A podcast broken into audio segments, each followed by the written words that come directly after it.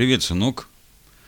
Сегодня хочу озвучить, прочитать такую вещь, как рейтинг 12 фильмов, которые нужно посмотреть с детьми.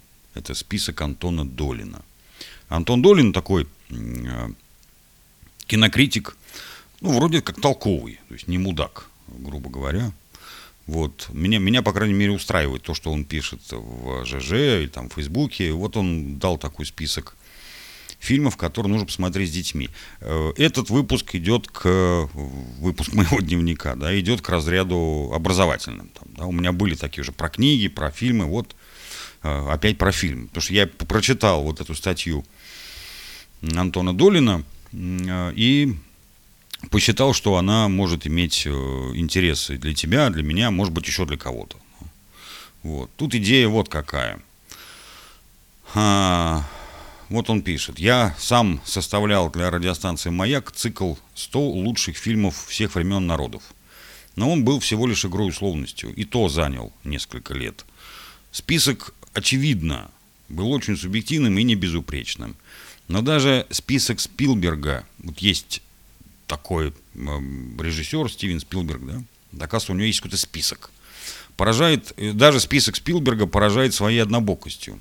В общем, Э, учиться кино каждому придется самостоятельно, а дело родителей лишь стимулировать интерес ребенка к фильмам и потихоньку объяснять, что бывает кинематограф, нацеленный не только на развлечение, и он тоже по-своему привлекателен. Выбирать и показывать лучшее иногда, очень осторожно, ни в коем случае не принудительно. Смотреть вместе с детьми, объяснять, следить за реакцией и надеяться, что сработает. Ниже несколько произвольных рекомендаций, каждая из которых взята из моего конкретного опыта совместного просмотра некоммерческих в кавычках фильмов с детьми. Сделаю маленькое отступление. Мы с тобой уже посмотрели Чапаева, ну, блин, да, в наше время. А, мы с тобой уже посмотрели а, «Веселых ребят», мы с тобой посмотрели еще какие-то забытые фильмы, вот, которые сегодня мало кто помнит, но ты их уже посмотрел. Хотя Этих фильмов нет в этом списке Антона Долина. Ну ничего, поехали. Первое. Старые и редкие мультфильмы. Это идеальный тренинг с раннего детства. Первые черно-белые мультфильмы э, Диснея о кролике Освальде, психоделические шедевры Хаяо Миядзаки, в особенности э, моего соседа Тоторо и рыбку Понью, желтую подводную лодку, ежика в тумане, анимацию Pixar детям можно показывать с ранних лет. По большому счету почти с рождения. Это упражняет вкус и чувство юмора, развивает парадоксальное мышление, помогает открыть для себя окружающий мир и подготовить к тому, что фильм или мультфильм может быть сделан в любой технике. Главное, чтобы было интересно. Хаяо Миядзаки ты знаешь прекрасно. Мультик э, «Желтую подводную лодку» Э, мультфильм с Битлз ты смотрел, да, э, поэтому э, анимацию Pixar ты смотрел, вот как она начала, то есть с премьерных моментов. Это очень хорошо. То есть тут мы с тобой угадали прямо, папа такой. Второе. Чарли Чаплин и Бастер Китон. Уже с двух-трех лет ребенок способен оценить трюки из немых комедий. Он благодарно отреагирует на их наглядность и немудрящий юмор. Но также оценит явный гуманистический посыл. Яркие герои, маски, несложные сюжеты, возможность смотреть не полнометражные версии, а отдельные фрагменты, отсутствие текстов и диалогов. Все это работает безупречно. У меня полная коллекция Бастера Китона есть скачанная. Чарли Чаплин, ну, ну не знаю. Можно, можно и Чарли Чаплина тоже э, сдуть, вздуть, скачать и посмотреть вместе. Очень, реально очень интересные вещи. Третье. «Инопланетянин». Фильм этот снял Стивен Спилберг в 1982 году. Не только бесспорный шедевр главного американского режиссера, но и потрясающая наглядная инструкция по прикладной толерантности. Почему чужого, в кавычках, не надо сразу бояться или атаковать, а необходимо разобраться, откуда он появился и с какими намерениями – Плюс разбор того, что такое дружить. Как обязательства по отношению к другу, он же посторонний, могут вступить в конфликт с семейными или общественными обязательствами. В доходчивой сентиментальной форме Спилберг говорит о том, что так или иначе интересует любого нормального ребенка. Смотреть можно с 5-6 лет. Я смотрел этот фильм не в момент, когда он вышел, когда я уже был достаточно взрослый. Мне он показался немножко моралистским, но он э, такой семейный просмотр, причем вне времени. Вот этому фильму 40 лет скоро, а он, он идет вне времени. Его надо смотреть. Вот. Это, это классный, очень хорошо, очень красиво сделанный фильм. Четвертое. Этот фильм у меня стоит отдельно. Мы с тобой его посмотрим в очень скором времени. Называется «Добро пожаловать» или «Посторонним вход воспрещен». Элем Климов, режиссер.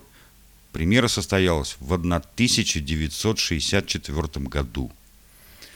Вот прекрасное введение в загадочное для современного ребенка понятие советского, о которое спотыкается любой родитель, попробовавший показать своим детям любимые фильмы своего детства. Здесь показаны и репрессивная система, и способы обойти, обмануть, преодолеть ее. Вообще же это фильм о братстве детей, антипод верноподданнической притчи Сергея Михалкова «Праздник непослушания» и о магии свободы тому же он реально очень смешной. Абсурдистский юмор дети ловят моментально, даже если им не знакомы изначальные координаты происходящего. Идеально для 9-11-летних.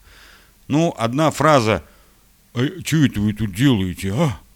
Она уже вот у меня вызывает бурю, э, так сказать, ассоциаций, бурю каких-то, открывать какие-то папки памяти сразу. И вот этот фильм, где играет, ну, неподражаемый Евгений Евстигнеев, директор пионерского лагеря.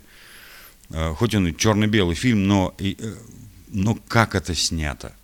Этот фильм обязательно мы с тобой посмотрим. Обязательно с моим комментарием. Да? Пусть там тут вот Антон Долин говорит идеально для 9-11-летних, но ничего страшного, те 15 мы посмотрим. Пятое. Лабиринт Фавна. Гильермо Дель Торо. Это режиссер. 2006 год. Уже лет в 10 ребенку можно попробовать показать эту картину. Но, конечно, осторожно. Вам может показаться, что это слишком рано и вообще страшно, но имейте в виду.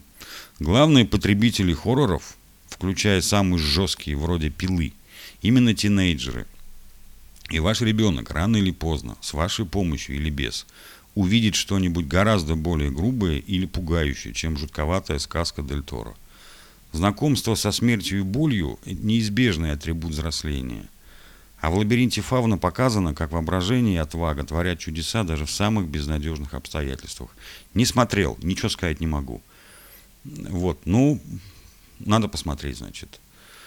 На шестом месте, ну, крестный отец Фрэнсиса Форда Копполы – Премьера состоялась в 1972 году. Этот фильм «Мой ровесник».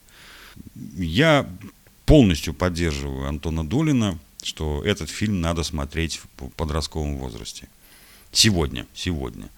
А, и вот как он пишет. Не удивляйтесь, 11-12-летний подросток получит огромное удовольствие от классической криминальной саги, сделанной достаточно бескомпромиссно, но при этом милосердно и разыгранной лучшими актерами американского кино. Обаяние гангстерского мира, возможно, будет развеяно хотя бы отчасти. Ну а самое главное, крестный отец говорит о семье как о высшей ценности. И любой ребенок в активной фазе взросления заинтересуется этой темой, поданной в подобной жанровой форме. Его надо посмотреть, потому что книжку ты вряд ли прочитаешь. Седьмое место. Ромео и Джульетта.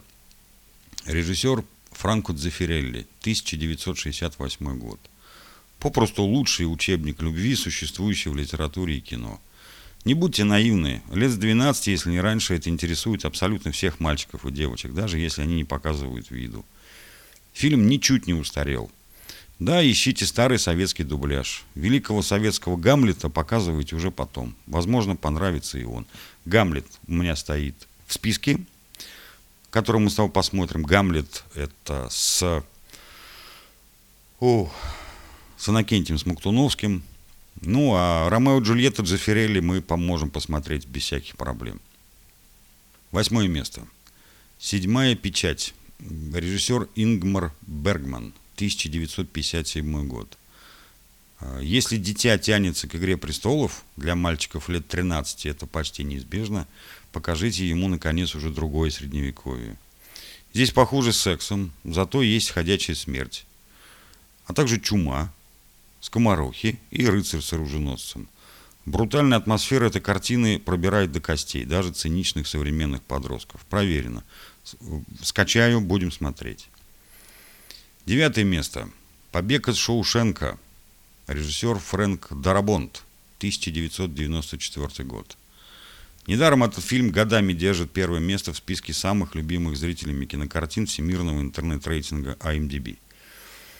Если вас не смущает тема гомосексуального изнасилования, которая, конечно, затронута здесь в довольно целомудренной форме, но все-таки она существенна для сюжета. С 13 лет можно смело показывать эту универсальную притчу об обретении свободы, прежде всего внутренней. На десятом месте стоит фильм, который у меня тоже в моем списке присутствует. «Полет над гнездом кукушки» Милоша Формана, 1975 год. После побега из Шоушенка логичное продолжение курса более глубокий, странный, пугающий, но в конечном счете оптимистичный фильм на схожую тему.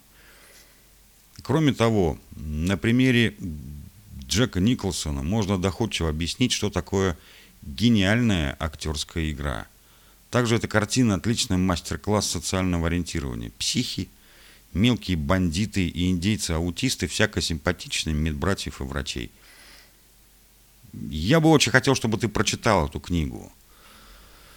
Но я думаю, мы обойдемся на данный момент фильмом. Без него будет неполный мой список. Мой собственный. Одиннадцатом месте фильм, он тоже из моего списка. «Семь самураев». Акира Курасава, 1954 год. Нельзя же совсем без, ади... без азиатского кино. Игрушечные представления о Востоке, самураях из мультиков и ниндзя из компьютерных игр в каком-то возрасте пора разрушать. И лучше посмотреть гениальный фильм, чем ходить на выставки в Музей Востока. Тем более, что эта картина еще и ужасно смешная. Этот фильм, как и другие фильмы Акиры Курасавы, мы с тобой обязательно посмотрим. У меня есть полная фильмография скачана Акира Курасавы. Мы обязательно почитаем, посмотрим.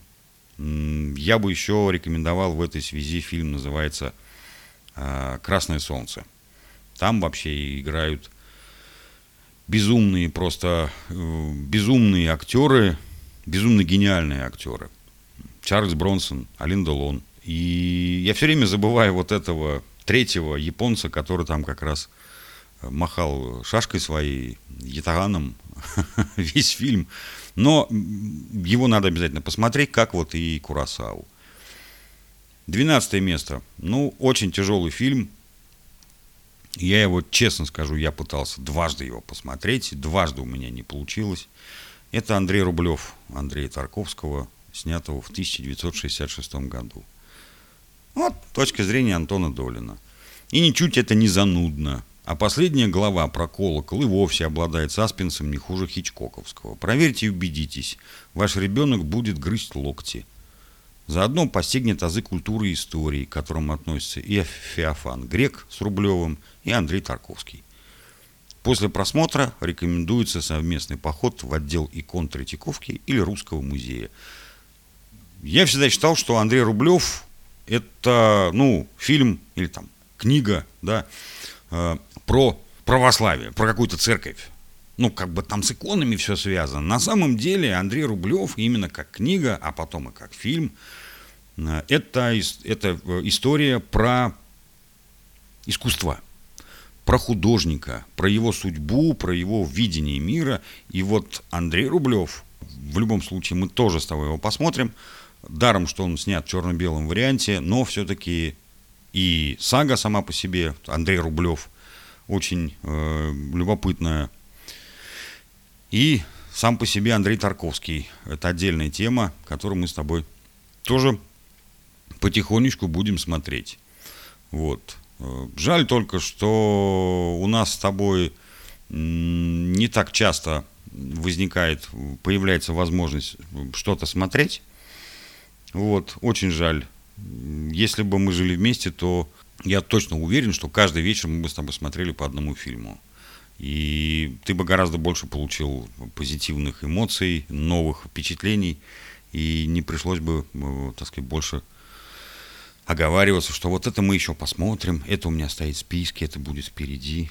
Вот. Ну, в любом случае, эту тему я не считаю э, закрытой, тему общения по поводу фильмов, потому что впереди много чего еще есть, о чем можно поговорить, э, что я могу тебе еще рассказать, о своих впечатлениях о других фильмах, э, хороших, не очень хороших, но я тебе все еще буду рассказывать. А еще у нас есть книги. Ну все, сынок, на сегодня давай пока.